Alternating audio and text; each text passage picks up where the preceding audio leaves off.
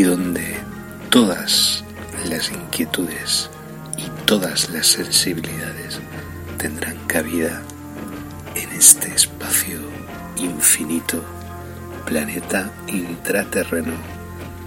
Comienza para todos y todas en estos instantes.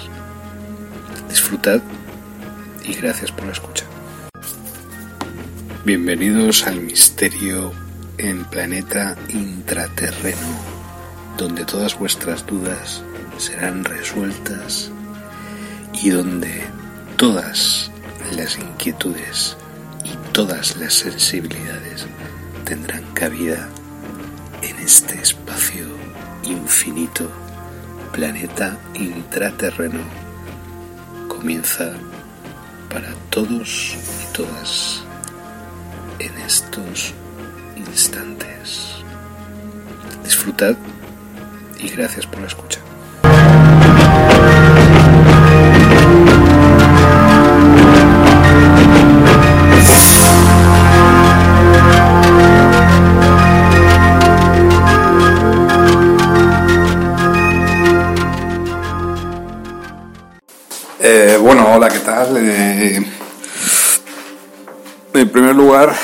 Pues nada, este es el, el, programa que, que, necesitáis escuchar sobre Planeta Intraterreno. Pero eh, mm, este va a ser un programa especial. Eh, quiero dejar constancia, ¿vale? De que este este programa podía no haberlo hecho o incluso podía haberlo dejado debido a las circunstancias, pero eh, precisamente yo creo que por eso lo vamos a transmitir, perdonar, eh, lo vamos a transmitir igual que si que si fuera un día normal, pero no es un día normal, ¿vale? Eh, hostia, fuerte, fuerte. Eh,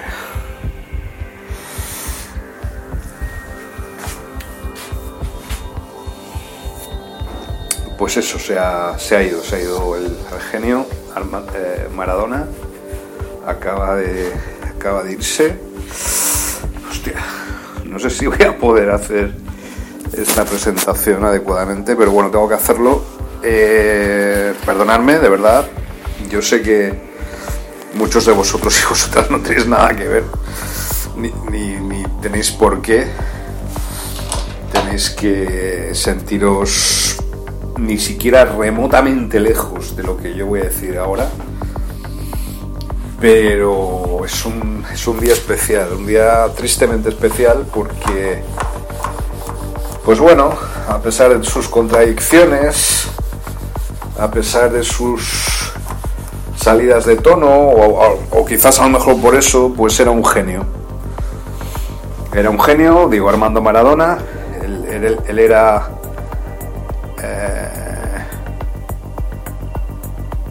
él era la, la, Hostia, estoy realmente estoy afectado, afectado.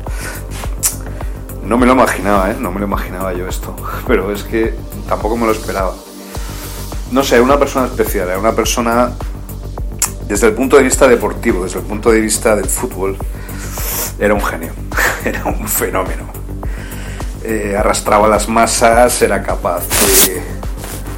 lograba transmitir eso, que esa emoción, esa...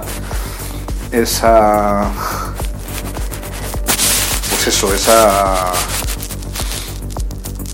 esa, esa emotividad ¿no? que, que, que, transmiten los grandes eventos de la vida humana, ¿no? los deportivos y otros y tal. Pues Maradona era capaz de hacer eso. Maradona era capaz de transmitir esa emoción, eh, de ser un conductor de, de, esa, de esa emoción, de esa emotividad, y aparte de hacerlo de la mejor forma posible, porque que yo sepa, Maradona hizo todo lo que se puede hacer en el mundo del fútbol. Y lo, lo humanamente posible y lo imposible. Porque eso de meterle un gol a Inglaterra con la mano, la mano de Dios, hombre, eso solo lo puede hacer, solo lo podía hacer Maradona. No ya porque sea una infracción en toda la regla y tal, es que si lo hacía no era una infracción. Entonces, claro, el, el, carácter humano de esta persona superaba, digamos, sus deficiencias sociales, por así decirlo, ¿vale? Era realmente, esa es la mejor forma de explicarlo.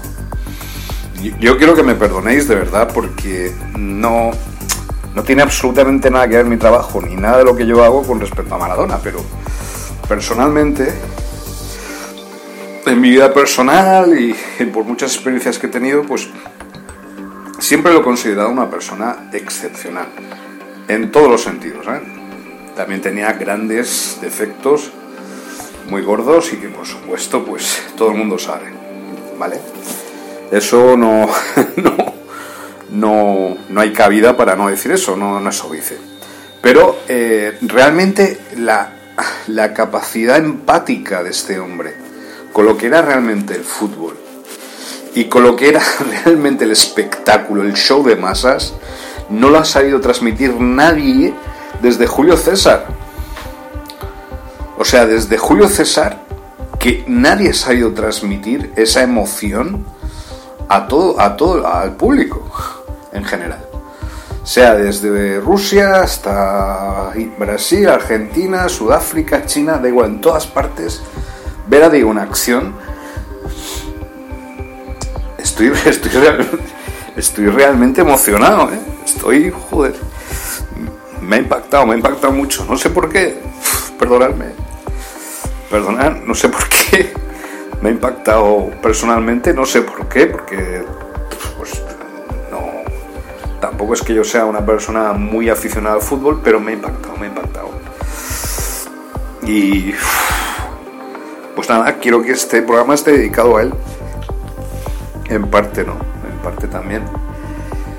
Eh, aunque no tenga absolutamente nada que ver con lo que yo hago, ni con los valores que yo proclamo, ni nada parecido, pero realmente es, no sé, ha formado parte de mi vida.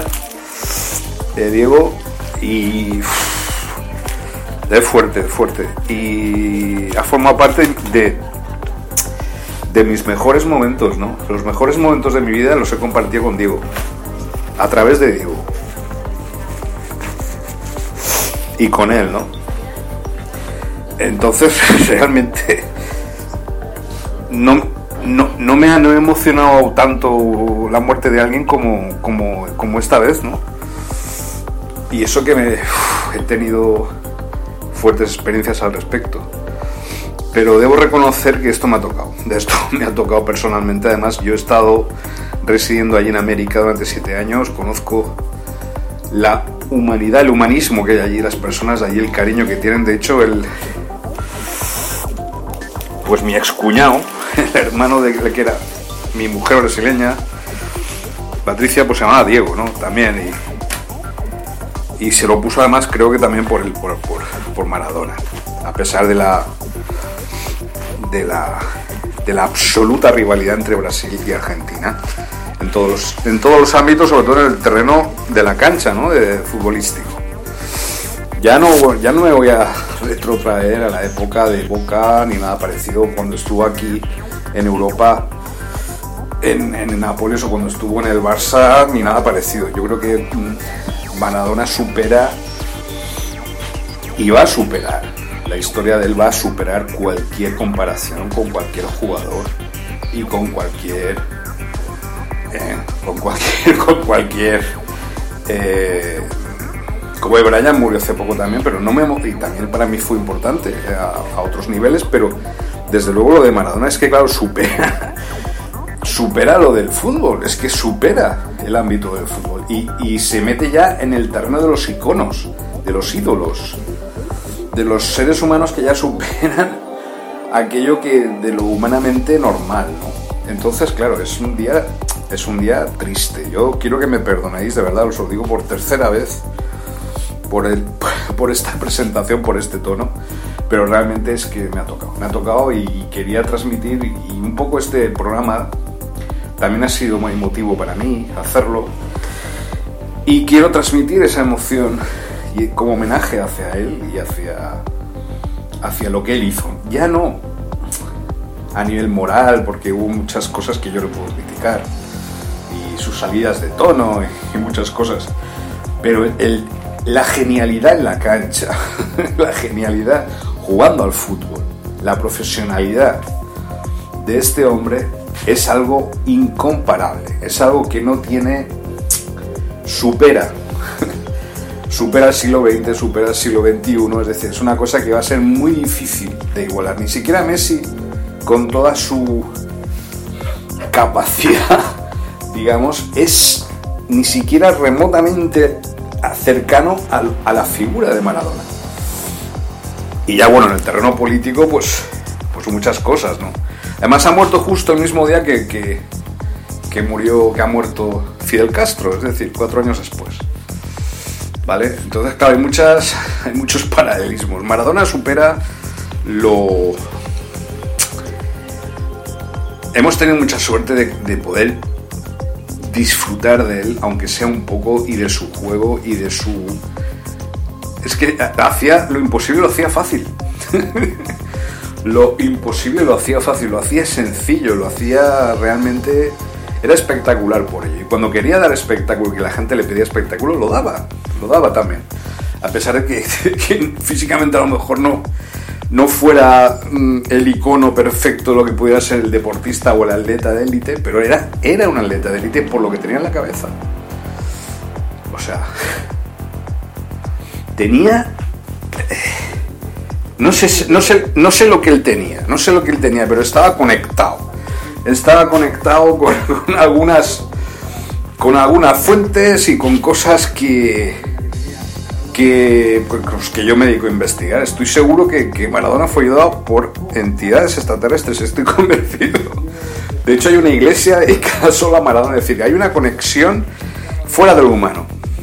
En el caso de Maradona, y que nos, nos trasciende, nos supera a todos, nos da una lección y formará parte del elenco de los grandes dioses del deporte, de los grandes dioses de las grandes, los grandes personajes de la historia, ¿vale? De todos los tiempos. Entonces, desde aquí mi humilde, mi humilde y pequeñísimo homenaje a esa enorme figura que nos ha dejado el día de hoy, que realmente me ha, me ha chocado, no sabía cómo reaccionar porque realmente mm, era espectacular, animaba cada vez que salía en la tele, o aunque fuera un gilipollas muchas veces, que, es, que, que, a veces lo era, pero bueno, perdonad por esta palabra, pero bueno, a veces sí que se salió del, se salió del tiesto más de una ocasión. Pero bueno, da igual, es que él podía hacer eso, no sé si me comprendéis.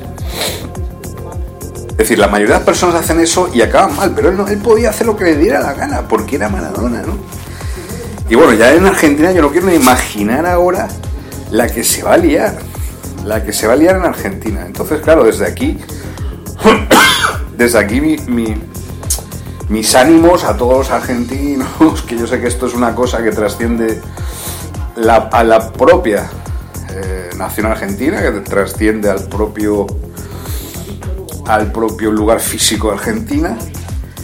Y ha marcado, ha marcado una época, ha marcado una época Maradona, hostia, y esto, y este homenaje se lo quiero dar, olé, olé por ti, por tu vida, maestro, genio, gracias por lo que nos hiciste disfrutar, y no sé por qué, por qué me he emocionado, la verdad es que no lo sé, debe ser porque soy humano, es que es tremendo.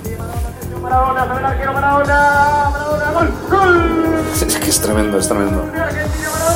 Entonces, claro, mm, no se puede, no se puede. Voy a, voy a cortar ya, voy a cortar ya esta presentación. Os dejo con el programa de hoy. Por favor, no tengáis muy en cuenta esta presentación. Era necesaria, era necesaria, obviamente, por las circunstancias y por los momentos, porque nosotros somos eso exactamente. No estamos ajenos a lo que pasa. ¿Vale? Somos. Estamos con el alma del mundo.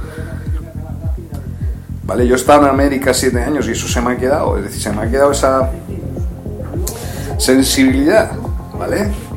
Entonces, esto es necesario, yo lo hago, voy a hacer esto, lo estoy haciendo, esta presentación, y os voy a... Nada, os voy, os voy a os voy a dejar este programa que es increíble, o sea, os recomiendo de verdad que escuchéis este programa, os va a sorprender. Estamos estudiando una serie de razas extraterrestres, una, nueva que ha aparecido y que es necesario estudiarla, ¿vale? Y, y está. Este programa dedicado exclusivamente a esta raza, ¿vale? Así que nada, sin más preámbulos y sin más historias también, sin más ambajes por mi parte, yo creo que sobran las palabras. va por ti, Diego, y va por todas las excepcionalidades del universo. Un abrazo grande, la resistencia continúa. 2020, gracias por escuchar, gracias por vuestra infinita comprensión. Planeta Intraterreno 2020, a por ellos.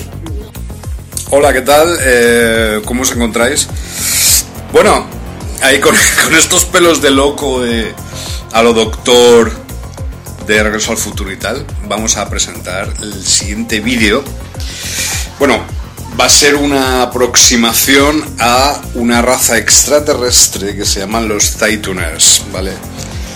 Esta gente, los Titaners, son... Eh,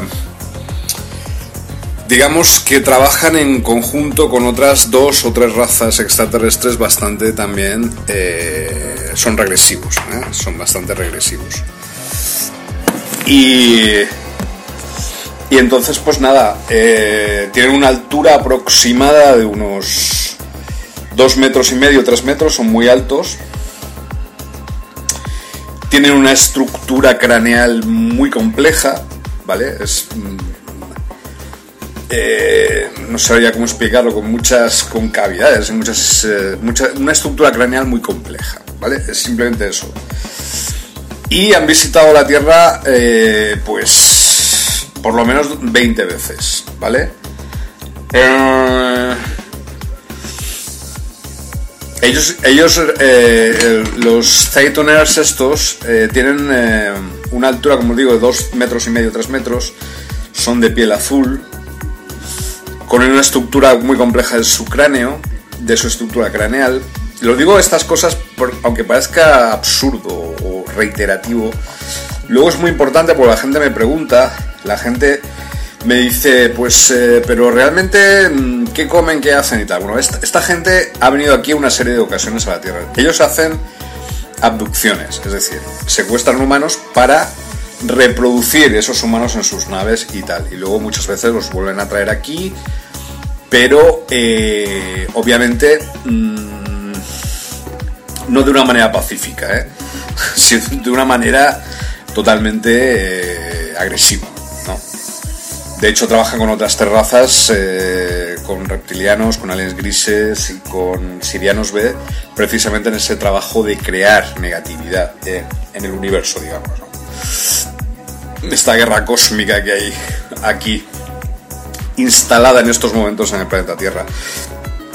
He de deciros que al encontrarme en la villa de Liria, y parecer, incluso onomatopéyicamente hablando, Liria eh, se parece mucho a Lira, entonces sí que hay muchas cosas concatenadas y muchas cosas unidas con respecto a lo que es el significado de mi estancia aquí ahora. Es decir, ¿por qué un, un experto, digamos, en extraterrestres o en, o en ciudades intraterrenas o en intraterrenos se viene a vivir a un pueblo alejado de Valencia, de la capital, la ciudad de Valencia, en este caso, en estos momentos. Aquí en Liria, precisamente como podía haber ocurrido en la galaxia de Liria, allí hubo muchas guerras.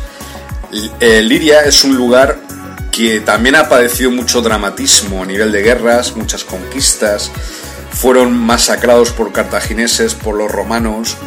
Entonces, claro, ese, esa violencia, eh, ese control y ese dramatismo que ha ocurrido a lo largo de la historia de Lidia, pues también aparece aquí. Y al, igual, paralelamente, yo realizo un paralelismo entre Lidia y Lira. Actualmente no residen humanos en la galaxia de Lira, pero aquí en Liria mm, todavía no he investigado realmente qué tipo de razas son las que están habitando aquí, extraterrestres e intraterrestres, ¿vale? Algunas sí que, sí que he logrado ver, y quizás mi papel o mi humilde eh, trabajo aquí sea pues un poco mm, ecualizar esa violencia, un poco... Eh, cuidar un poco a, las energías de aquí que no sean tan polarizadas, ¿no? realmente son muy polarizadas. Yo en un principio pensaba que estaban polarizadas eh, por un tema de ignorancia, sabiduría, conocimiento, sabiduría, pero en realidad lo que veo es que existe una polarización entre el bien y el mal, no entre buenos y malos, sino realmente entre el bien y el mal, pero no desde un punto de vista polarizado gémico, ¿no? Se podría decir, sino desde un punto de vista lirano. No sé si habéis visto la serie de He-Man en los años 80, que era muy interesante, yo la veía cuando era pequeño, y realmente ahí aparecen son los guerreros liranos, es decir, esos son los liranos, ¿no? Y como Eternia, que es la ciudad, digamos, donde residen los liranos, tiene que ser defendida de las de las de las trampas de Skeleton, ¿no? Eh, y ahí está el castillo de Grayskull y tal, ¿no?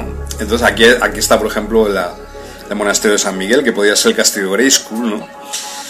Y de alguna manera protegido de todas, de todas esas trampas que realizan eh, Skeleton y sus, y sus hordas del mal, ¿no?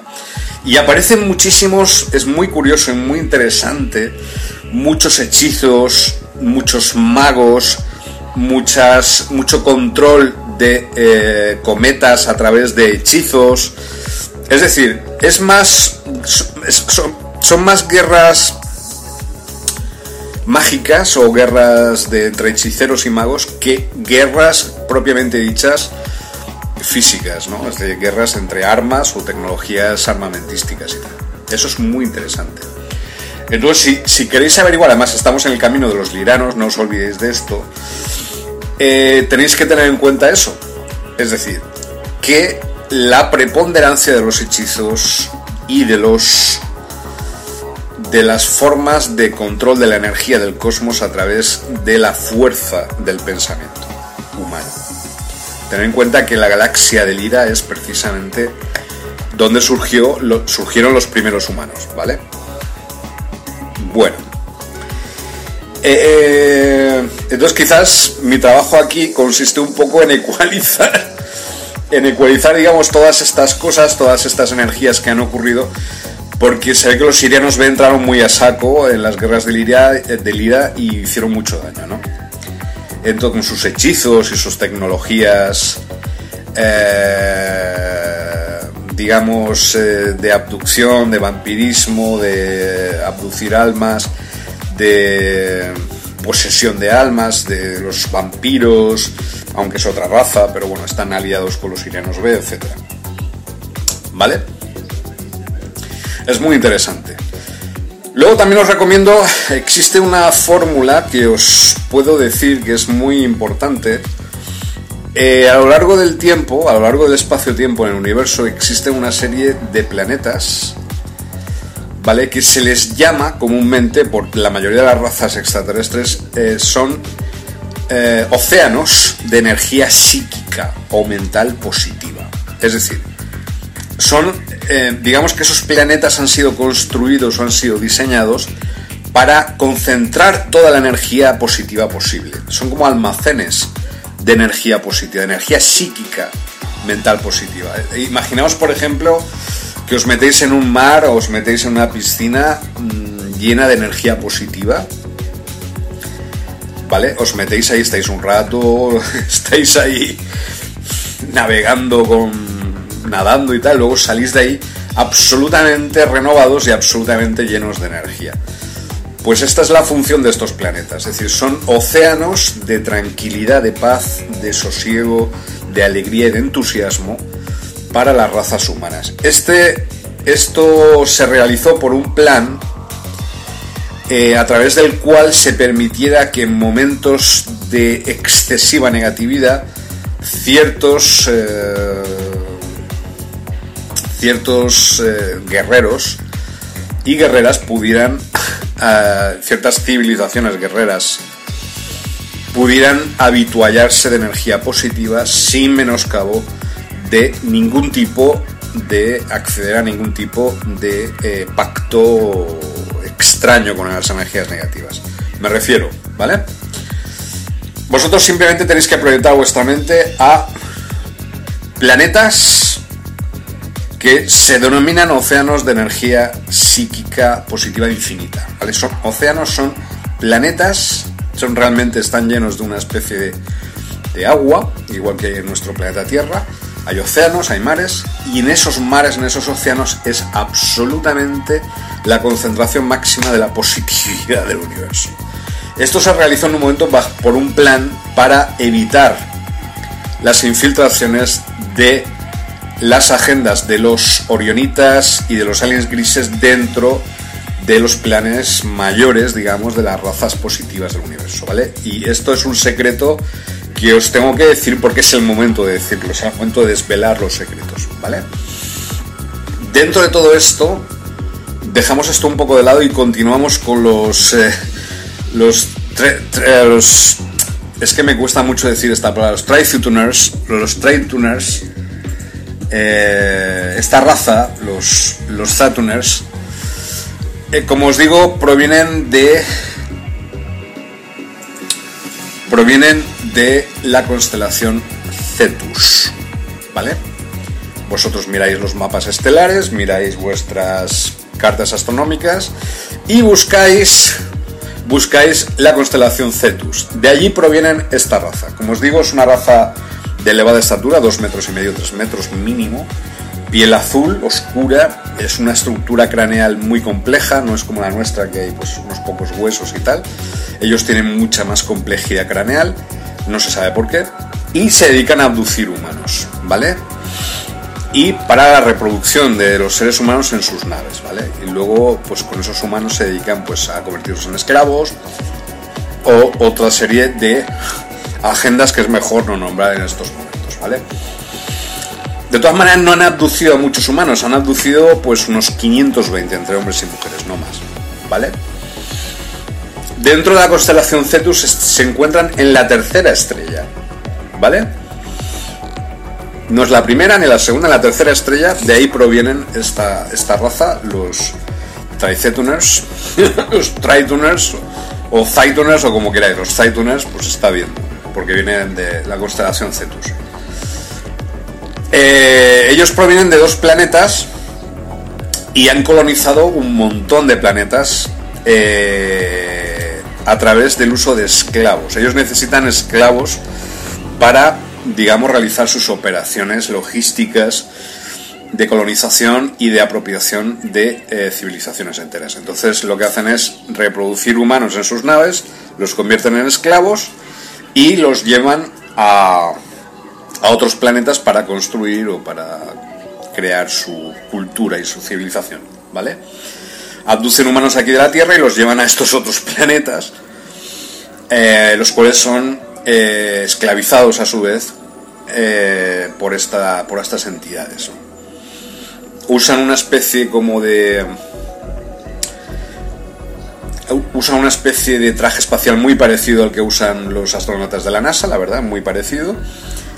Y... En, un momento dado han usado la fuerza para coger y para esclavizar ciertos planetas. 10 planetas en concreto han sido tomados por la fuerza, por la fuerza militar, por esta raza. ¿Vale? Es decir, nos estamos enfrentando. Imaginaos un, un bicharraco, ¿vale? Así con la piel azul, con un cráneo súper extraño, así con la piel afilada, o sea, con el, el mentón afilado, así, ¿vale? Y con los ojos muy brillantes, muy enjutos, muy altos y eh, con un gran poderío militar, ¿vale? Esta gente se supone, se supone que se van a revelar a sí mismos como tales a los humanos de una manera completa y absolutamente eh, eh, desvelarse como son realmente en el año 2022, ¿vale? Pero se supone 2022, pero yo creo que también el 2020 se están empezando a revelar a sí mismos, ¿vale? Y si no habéis visto vídeos, pues empezarán a surgir vídeos de esta raza por todos los lados. ¿Vale? No son reptilianos, como os digo, no son aliens grises, no son orionitas, no son sirianos B, son los Tricetuners. Los Cetuners, ¿vale? Como os digo, muy peligrosos. Entonces, otras dos cosas. ¿De qué se alimentan? Ellos se alimentan de mm, productos derivados de las proteínas animales. Entonces necesitan eh, abducir mucha cantidad de animales, tanto vacas, por ejemplo, de, nuestro planeta, como pueden ser humanos también. Para ellos, nosotros somos también ganado. Entonces realizan una operación por la cual convierten todo, todos estos, eh, eh, todos estos, estos conjuntos de animales en proteínas. Y es lo que beben. Se dedican a beber absolutamente proteína animal, ¿vale? Pero no de una manera como nosotros eh, la cocina y tal, sino de una manera pues, pues como si fuera una bebida isotónica o algo así. Vale. Y eh, la composición química de sus dos planetas madres son es exactamente igual que nuestro planeta Tierra. Es exactamente lo mismo. Eh, luego, hay muchas eh, interferencias por parte de otras razas extraterrestres que han logrado averiguar, porque no, es fácil conocer a este tipo de razas tan agresivas, tan dedicadas a la militarización tan dedicadas al robo, tan dedicadas a, las abducciones, a la conquista militar, a esclavizar a razas, etc. Es muy difícil averiguar cuáles son, digamos, sus procesos mentales. Bueno, y más esta raza. Esta es la raza más complicada de conocer porque, eh, digamos que no está no están diseñados, no están preparados para interactuar con ninguna raza del universo, ¿vale? Actúan en solitario, ¿vale? Y no realizan ningún progreso en ese sentido, ningún progreso en el sentido de eh, lograr eh, acuerdos con otras razas o lograr algún tipo de de relación, aunque sea comercial, con otras razas o con los humanos, nada. Es decir, son absolutamente inasequibles. Entonces son muy peligrosos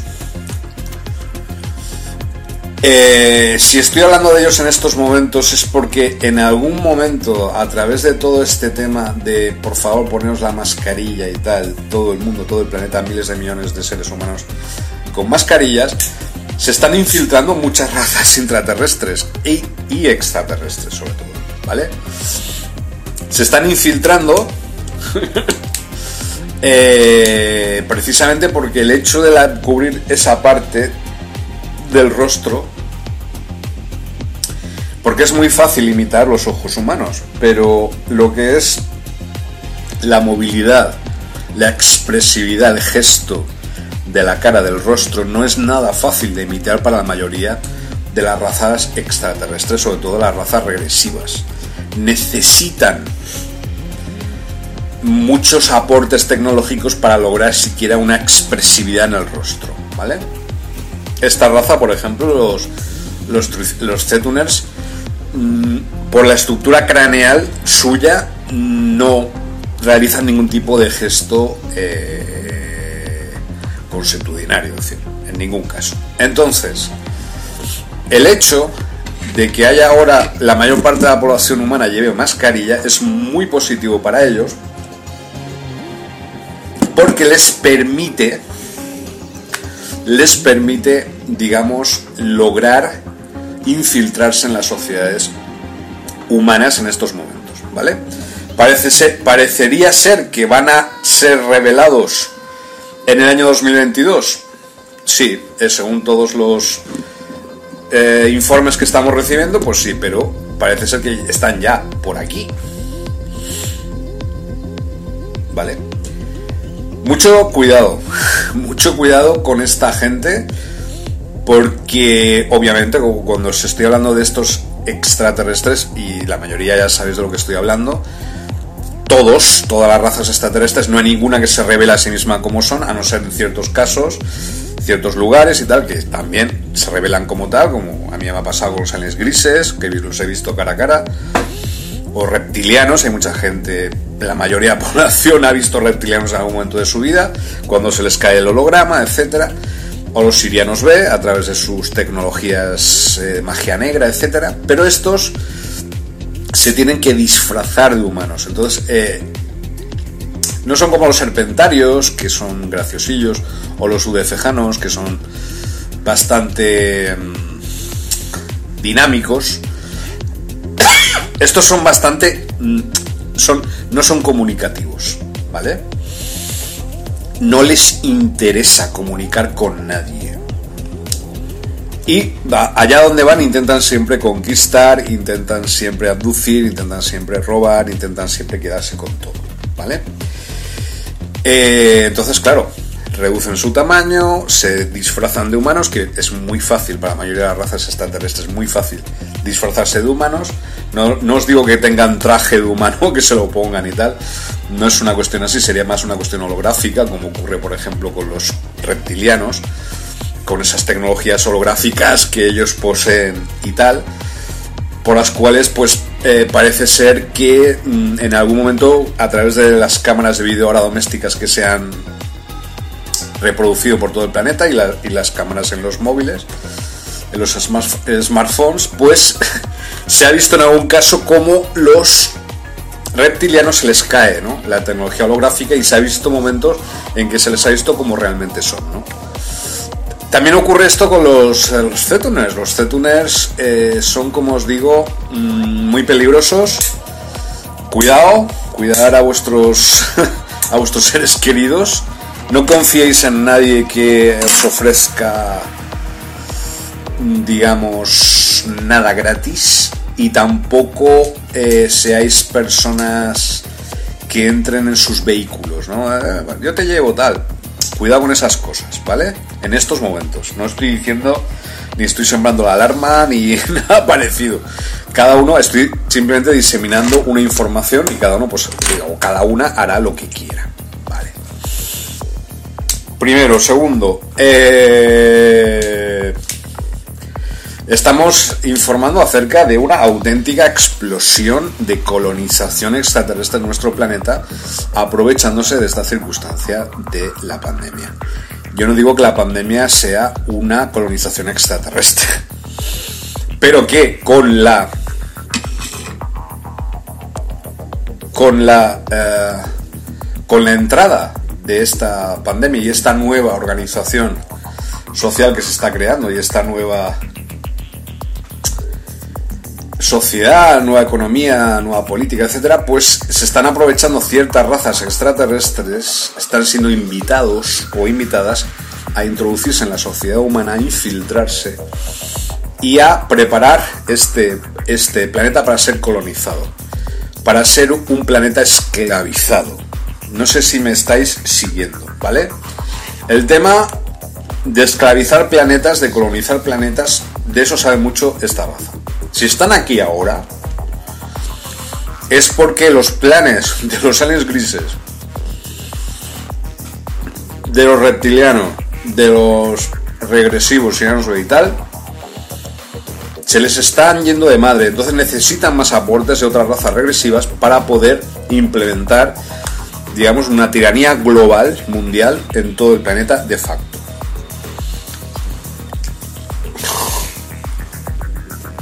Parece ser, parece ser que estos planes no les está saliendo bien. Me explico. Cuando nos referimos a a planes de conquista o planes de, de colonización de planetas, eh, existen diversas fases, ¿vale? Primero es la fase de apropiación de los recursos, de recursos acuíferos, eh, apropiación de la flora, de la fauna, apropiación y control mineral, apropiación y control de la población. Confinamiento de la población es una... Si esto se convierte en una práctica, en una costumbre, en una rutina, el confinamiento es una forma de esclavización, de esclavitud, mejor dicho, de la raza humana. ¿Vale? Es parte de esa apropiación de la raza humana que se está realizando de una manera muy sui generis, pero que se está realizando de una manera efectiva. ¿Vale? Esto no os lo digo porque a mí me resulte gracioso, ni para ser gracioso, ni para ser divertido. Esto es una información que que ha costado mucho lograr, ¿vale? Y, y, sigue costando muchísimo poder haceros llegar cualquier tipo de información. Hay, personas en España, donde yo me encuentro ahora, mi país de origen, que parece que no, no se enteran o no se quieren enterar, no, no, se, no tienen aclaradas las ideas acerca, por ejemplo, del tema de la apropiación de las ideas, para la redundancia. Es decir, son gente que trabaja en esferas como pueden ser los podcasts de misterio o como, o otro tipo de, de digamos de cultura de información y de investigación de estos temas que no son muy mm, seguidos en España, ni siquiera existe una promoción, ni siquiera existen universidades en España que se dediquen a la parapsicología, por ejemplo, o que se dediquen a la ufología, no existe en otros países sí. Es decir, es un tema bastante maldito, ¿no? Es un es un tema bastante... El tema de ufología y el tema de extraterrestres. Hola Scali, ¿cómo estás? Cariñet. Ay, se te echan falta... Pues eso. Eh, los temas de la ufología y los temas de, de ovnis y extraterrestres, intraterrenos y todas estas cosas.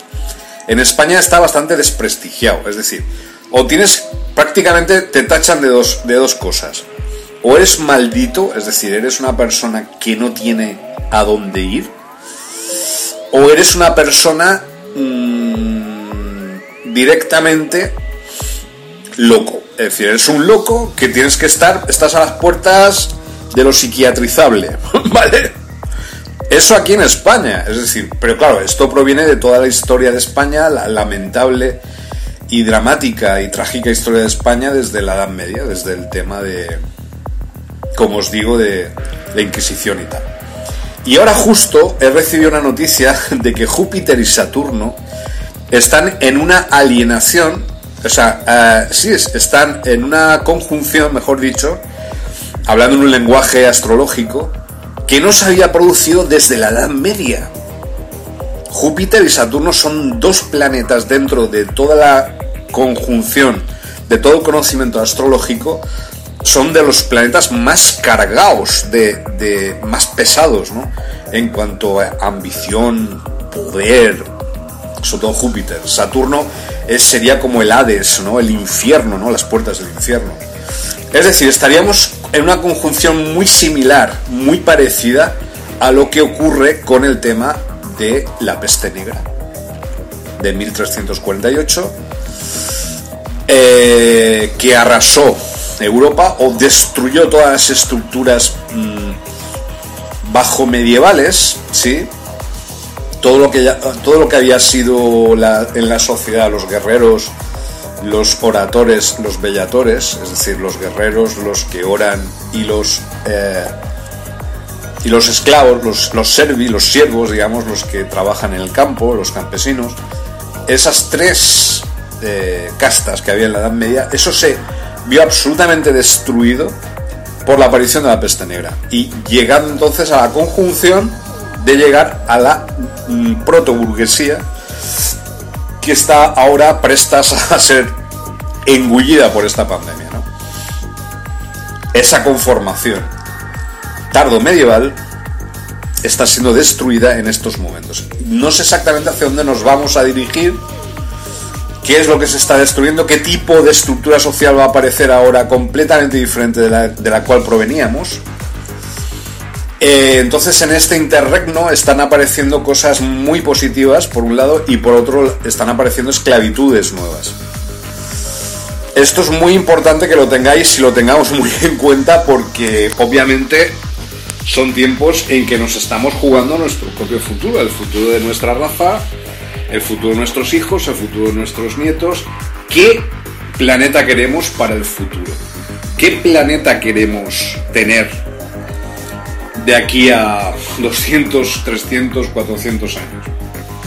¿Qué tipo de estructura social queremos para nosotros y para nuestros países? ¿Vale? Es decir, es muy peligroso el momento actual porque estamos en un proceso de cambio muy profundo. Los gobiernos, por supuesto, van a intentar llevar siempre, eh, llevarnos a su terreno y hacer pues que, estemos siempre... Mm, eh, la única manera de crear una nueva sociedad sea a partir del control, a partir del gobierno, la gobernanza de ellos, y que el pueblo no tenga ni voz ni voto. Es decir, en todo, lo, en todo este tema de la pandemia no ha habido ni una sola participación del pueblo. Todo han sido las élites políticas, las élites eh, científicas, academicistas que han dirigido todo este tema sin la participación ni la voz del pueblo. Lo cual, por un lado, indica que lo que está ocurriendo es un poco manipulación y segundo, es, es una dictadura. Es decir, el poder no emana de arriba. El poder es organizado, coordinado de, por arriba, pero el poder emana del pueblo viene de abajo. no sé si me estoy explicando. Entonces hay mucho cuidado, mucho cuidado con estos procesos de, de apropiación del poder por parte de las élites, de los políticos y de todas las personas que desean el mal y que están infiriendo eh, propuestas de apropiación del poder y de yo soy el poder y yo soy el gobierno y yo mando y yo creo leyes todo el rato, etcétera. No estoy hablando de ningún gobierno en concreto ni mucho menos, ¿vale? Pero que se pueden aprovechar estos tiempos para generar una, una estructura de poder más más férrea, ¿no? Más tiránica. No dejéis que eso ocurra, por favor. No dejéis que eso pase. Yo creo que es un momento de sentar las bases de una sociedad más justa, más abierta, más positiva, más dialogante, menos dada a obedecer, a mandar, etc. ¿eh? Y si no, pues puede ser muy peligroso para nuestra propia supervivencia como especie. ¿Vale? Luego, me están viniendo vídeos, ahora hay un montón de vídeos en ciertas plataformas que no son muy eh, públicas, pero están empezando a aparecer vídeos y audios de lo que realmente está pasando en los hospitales. Es decir, yo no sé quién lo habrá hecho, pero o qué tipo de persona, pero se están infiltrando en los hospitales. Y en todo lo que están haciendo, y están empezando a surgir auténticas barrabasadas y se ha caído todo el tema de operación de la pandemia en estos momentos. Es decir, mm, yo, no, yo no os digo que en la Deep Web haya vídeos y audios que no aparecen en otros sitios porque son inmediatamente eliminados, canales de YouTube inmediatamente eliminados, si no tienen el relato, digamos, oficialista, ¿no? Pero están empezando a infiltrarse noticias, informaciones muy preocupantes de la auténtica realidad de lo que está ocurriendo, ¿vale? Yo no puedo deciros la fuente, ni soy yo la fuente de todas esas informaciones, porque yo no tengo capacidad logística para eso, pero están empezando a aparecer y están empezando a hacerse públicas esos vídeos y esos audios, ¿vale? Y podéis flipar pero flipar con lo que realmente es mucho peor de lo que os podéis imaginar, ¿vale? Yo no digo que sean cómplices los sistemas sanitarios, pero está habiendo una como os digo, está habiendo una, eh, una manipulación brutal de la información, una creación realmente de fake news, pero por parte de ellos. Ellos son las fake news. Y eh, todo para pues, el lucro de las farmacéuticas, el lucro de las grandes empresas que están... Tened en cuenta que la, mayor, la mayoría de las empresas farmacéuticas eh, han invertido en armas sus últimos años, ¿vale? Es decir, están preparando una guerra para los próximos tiempos. Cuando esto ya se haya diluido, el tema de la pandemia, se va a iniciar la guerra más tocha que os podéis imaginar. Una cosa brutal. Esperemos que la paz se instaure en el planeta y que podamos dirigirnos hacia ese lado, hacia el, hacia el lado del, de la paz y de la armonía social, ¿vale? No hacia otro tipo de energías o hacia otro, o hacia otro tipo de agendas muy peligrosas, ¿vale? Porque en la guerra, en las guerras no gana nadie, ¿vale? Entonces lo que os estaba comentando acerca de los Zaytuners estos, como os digo, es una raza muy parecida, no sé si habéis visto si, si lo que os he comentado antes, He-Man, pues Skeleton. Skeleton es de esta raza, ¿vale? De los Zaytuners que tiene una estructura craneal, aparece el esqueleto tal cual, pues eso es un Zaytuner, ¿vale? Es, no es reptiliano, no es alien gris, no es siriano B, es un Zaytuner. Y Skeleton es el personaje de Skeleton, que es el que lucha contra He-Man todo el rato, es el representante, el mejor representante de esta raza, ¿vale? Esto es algo que os quería comentar porque es, lo más importante, ¿vale? Eh, entonces, como os digo, mm, necesitan concentrar el mal, el mal existe como energía negativa, estas razas necesitan cohabitar con otras razas regresivas para concentrar el mal al máximo y crear estructuras estables de negatividad. ¿vale? No os estoy hablando de magia, estoy hablando de energía, de fuentes de energía del cosmos, os estoy hablando de campos de fuerza del universo, etcétera. Estoy hablando de cosas científicas, es decir, existe realmente campos de fuerza a los cuales estamos atravesando en estos momentos tanto nuestro sistema solar como nuestra galaxia, a través de los cuales estamos empezando a están empezando a aparecer energías nuevas no supervisadas y que pueden ser muy peligrosas, y de hecho son muy peligrosas para, eh, para nuestra raza, para nuestro planeta y para nuestra, nuestro bienestar y nuestra capacidad de, de lograr, digamos, una vida más o menos estable y más o menos feliz, ¿vale? Bueno, eh, bueno, esta vez se murió, como decían por ahí. Eh, otro, otro hecho que os quería comentar eh, es el tema, pues eso, de la apropiación intelectual. Es decir, tanto las élites culturales como los sirianos ve por debajo intentan mantener una estructura cultural de apropiación en España. Entonces mucho cuidado con todas aquellas plataformas que aparentemente os dan la, la, posibilidad de realizar programas de radio o en televisión y tal. Os lo digo a los auténticos investigadores o participar en debates en canales de YouTube y tal, mm, en estos momentos lo mejor que podéis hacer es no participar en ninguna de estas plataformas. Porque están todas intoxicadas, están todas llenas de intereses de los de arriba. Están empezando a cerrar canales que sí que estaban investigando sobre la verdad en YouTube. Eh, eh, van a empezar a cerrar muchas plataformas de información eh, y de investigación acerca de la verdad. ¿Vale? obviamente, pues porque no les interesa lo más mínimo que los que intentan informar como nosotros, pues puedan seguir haciéndolo con libertad. ¿Vale? Entonces, ¿a qué se están dedicando? Pues se están dedicando a cerrar cuentas de YouTube, están dedicándose a cerrar páginas web, están dedicándose a cerrar blogs, están dedicándose a cerrar y a perseguir a personas como yo, como nosotros, como vosotras, que intentan simplemente investigar un poco acerca de qué es lo que está pasando en realidad y lo que está pasando en realidad en el universo, ¿vale? Sobre todo en estos temas. En España se une el tema de la persecución a todo aquel que es heterodoxo, desde la Edad Media, desde la Inquisición, desde Torquemada, a eso, a eso se une el hecho de que está muy desprestigiado el tema de aquel que se dedica a, la ufología o a los ovnis o a los extraterrestres, a pesar de insignes nombres como JJ Benítez o como Jiménez del Oso o como eh, gente que está estudiando realmente eh, estos temas aquí en España, da igual.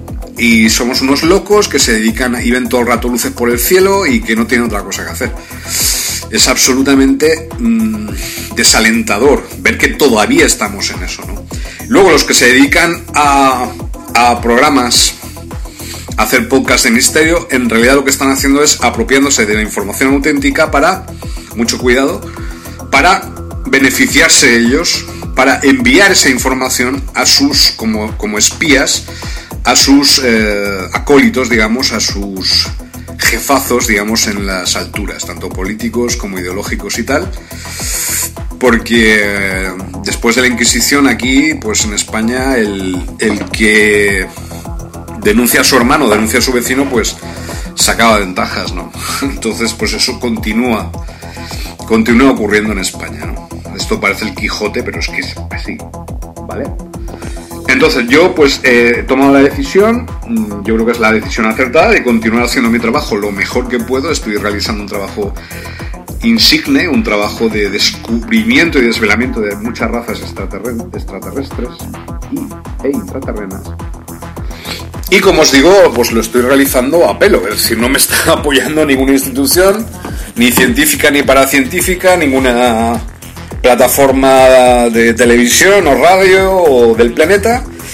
Solo algunos me están apoyando desde Irlanda, desde Finlandia, desde Brasil, desde Alemania, desde Estados Unidos, desde Emiratos Árabes, desde la India, desde India, desde Italia, desde País Vasco, desde Argentina muchísimos, desde Chile, desde Costa Rica, desde Corea del Sur, Corea del Norte también, desde Japón, desde Australia, desde Laos, desde Tailandia, desde Vietnam, desde China, mm, desde Rusia, desde Polonia, desde Suiza. Sobre todo los suizos me están siguiendo por YouTube. Un saludo a todos y a todas los que me están siguiendo y continúan, a pesar de las circunstancias actuales, están siguiéndome y saben que, bueno, lo único importante es que continuemos con vida, ¿vale? La supervivencia. Así que os lo puedo señalar aquí, que sigo con vida, que estoy vivo, que no me he muerto, que no ha habido ningún tipo de eh, digamos, de problema para mí en estos momentos, en el lugar en el cual me, encuentro, en el lugar en el cual estoy practicando mis investigaciones. Pero que obviamente pues eh, siempre voy a tener mm, la vigilancia extensiva por parte de los, las grandes eh, agencias de información del planeta. Es decir, me refiero al Mossad, al MI5, al MI6, a la CIA, a la NSA, al MJ12, la TMA20, el CNI español. Todos estos me conocen, no porque yo les conozca a ellos, sino porque ellos me, están vigilando constantemente. Aparte, aparte de esto, pues eh, otro tipo de energías no tan institucionalizadas o institucionalizables personas que simplemente buscan desinformar.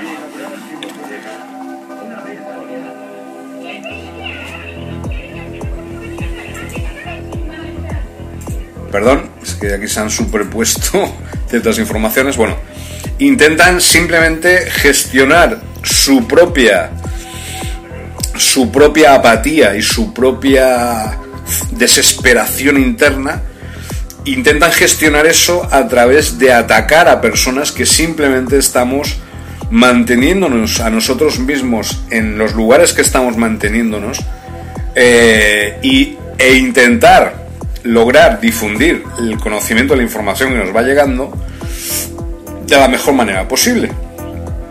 Entonces, si os aburrís, si tenéis mucho tiempo que pensar, pues existen en España unas paredes muy bonitas en las casas, podéis daros de golpes con la cabeza en las paredes y yo creo que es un buen mm, es un buen ejercicio, ¿vale? Es divertido además y os puede proporcionar mm, por lo menos una cierta capacidad de entendimiento, ya que no sois capaces de dedicar vuestro tiempo a nada que sea mínimamente creativo o mínimamente intelectual, pues podéis hacer eso, podéis dedicar a dar los golpes contra la pared ¿eh? y ahí comprenderéis exactamente cuál es vuestro papel, ¿vale?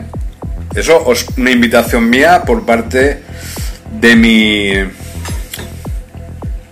de, mi parte y, que os vaya bien en ese camino. Es decir, si no, pues perfectamente hay muchos sitios en España con piedras y con montañas, podéis daros con las piedras en la cabeza. Y ahí quizás empecéis a averiguar realmente cuál es vuestro papel en el planeta, ¿vale? Pero no os dediquéis, ni se os ocurra ir contra mí o contra lo que yo represento o contra las personas con las cuales yo estoy colaborando, el equipo en el cual yo estoy ahora trabajando aquí en Lidia y las personas a las que yo mm, con las cuales estoy trabajando, ¿vale? Porque yo sé que tenéis muchísimas ganas de dedicaros más a vivir la vida de otros que vuestra propia vida, porque vuestra vida es una mierda, es una absoluta basura, entonces necesitáis hacer eso. Eso lo digo sobre todo hacia España, ¿vale? Hacia ciertas personas que consideran que tienen algún papel, alguno, en el planeta o en la historia o en su propia vida, cuando realmente no tienen nada más que hacer que lo mejor que os acabo de decir, pegarse de golpes contra una pared. Yo creo que sería un ejercicio que habría que, tendrían que generalizarlo para que las personas perdón, para que las personas capaces no fueran intoxicadas por este tipo de, energías, ¿vale? Después de esto, después del zasca que acabo de meter a, a, mis amigos, los, los acólitos del mal que yo llamo, que intentan hacerme la vida imposible allá donde estoy o donde yo vaya, de millones de formas y de miles de maneras diferentes. Eh, tampoco me obsesiono con ello, yo creo que si hiciera eso ya me volvería como ellos. Entonces yo creo que hay que continuar investigando de una manera optimista, positiva, porque esto es muy bonito, el trabajo que yo he venido realizando, que nosotros hemos venido realizando, porque nunca trabajo solo. Hay mucha gente detrás de mí apoyándome. Y como os digo, eh, la energía del cosmos. La fuerza, que la fuerza os acompañe. No estáis solos ni solas, no estáis solas. Continuar investigando, continuar en la misma línea, no os rindáis. Eh, yo os digo que están muy desesperados. La torre de Babel se está empezando a caer sobre ellos mismos. Eh, la estructura que ellos crearon para desencajar el entendimiento y el conocimiento del ser humano y como único pueblo, como única raza, como única especie, ahora se está viendo hacia abajo contra ellos, es decir, toda esa caterva de desinformación, de caos, de falta de comprensión y tal, de, mm, propaganda barata, está viniéndose contra ellos porque la gente obviamente no está, está empezando a pensar, la gente no es tonta, el público no es tonto, y saben que es un montaje. Es el jaque mate nuestro, no el de ellos. Obviamente, cuando haces un jaque mate, tienes que también ser cortés, amable, no ser gentil. No vas simplemente a restregarle en la cara que ha perdido, ¿no? o que el sistema o el poder imperante ha perdido la partida con el pueblo. Eh, que si yo os estoy hablando en estos momentos es porque han perdido ya la batalla y han perdido la partida precisamente en el momento culminante de su operación máxima y la operación más desarrollada que ellos han podido imaginar, que es esta, que estamos, esta crisis que estamos viviendo. Les ha salido como el culo, les ha salido el tiro por la culata. Entonces, claro, es triste, eh, triste no, pero es... Mm, decepcionante ver cómo, pues como personas eh, que apoyan el status quo de la, de la Edad Media o desde la Edad Media o desde el siglo XVIII y no se dan cuenta que estamos ya en una cosa absolutamente nueva. Es decir, la gente ya, la gente tiene el poder, el pueblo, el público tiene el poder. no los grandes potentados de la información o los grandes potentados de la, de la intelectualidad o los grandes potentados de la música o los grandes potentados de la literatura o los grandes potentados de la educación o los grandes potentados de, de, de las armas, ¿no? El, que tiene la fuerza y tiene el poder es el pueblo, es el público. Y claro, no nos vamos a pasar todas las horas jugando a videojuegos, pero en realidad también el videojuego es una forma de un ejemplo, un modelo a seguir para intentar eh, de alguna manera luchar contra toda esta opresión mental que estamos viviendo y toda esta mentira enorme que está, esta burbuja informativa que hemos desgraciadamente asistido a ella. Pero hemos resistido, hemos resistido el embate, hemos resistido el golpe que nos han dado y nos siguen dando. Es como una especie de lucha entre dos ideas acerca de la realidad y su relato no está teniendo éxito. La gente, obviamente, sí, no tiene más cojones pues que acudir a los gobiernos, o a, las instituciones para sobrevivir, pero en realidad la gente sabe que en, en unas circunstancias más favorables va a cambiar la tortilla 180 grados. Es un país muy inteligente, España es un país que ha vivido de todo, todo tipo de, de conquistas, todo tipo de tradiciones, todo tipo de culturas, todo tipo de razas extraterrestres e intraterrenas, entonces no nos pueden engañar. ¿Vale? Estamos apercibidos de todo esto. En un sentido más profundo, yo he venido aquí, después de estar siete años en un lugar maravilloso, en Brasil, también con muchos problemas sociales, por cierto, y económicos y, militares. Me he venido aquí a España con un cometido, un cometido simplemente de informar de que existen ciertas entidades y ciertas formas de energía que están conviviendo con nosotros y que nos pueden hacer ir o llegar a una dirección o a otra. Podemos elegir. Estamos en el momento de elegir realmente qué es lo que queremos.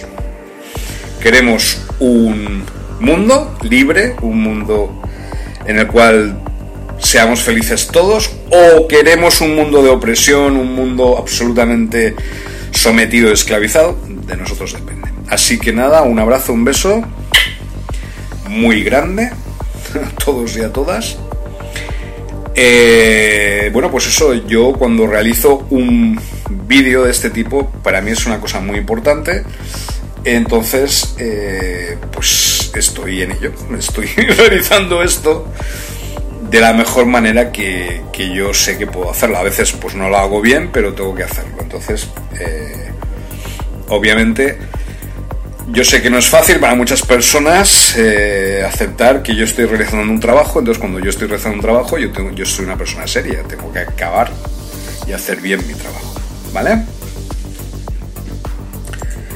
Así que nada, eh, pues nos encontramos eh, nos encontraremos por ahí. Estamos hoy hemos eh, nos hemos centrado, como os digo, en los Zetuners. Cuidado, cuidado, con los Skeletons que os veáis, que veáis por ahí, que son absolutas, son reales, son generales del mal, de la maldad, que intentan apropiarse de todo lo bueno, todo lo decente y de, y de toda energía positiva del universo.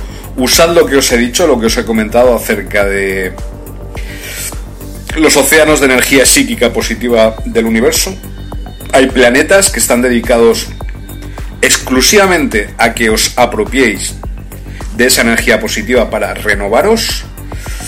Simplemente sentados en vuestro sillón favorito, focalizad hacia esos planetas y esa energía positiva os llegará inmediatamente.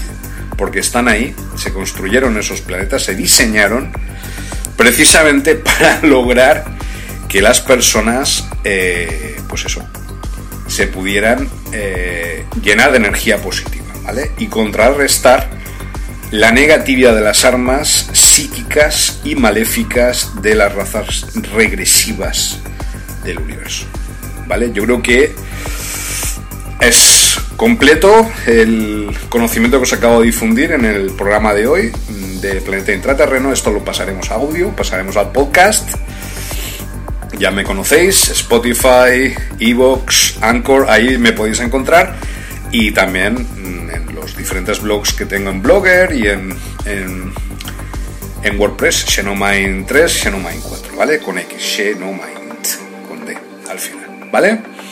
Nos encontramos, eh, seguir con vida, no solo vida física, psíquica también, y alma, todo lo mejor para vosotros, la resistencia continua 2020.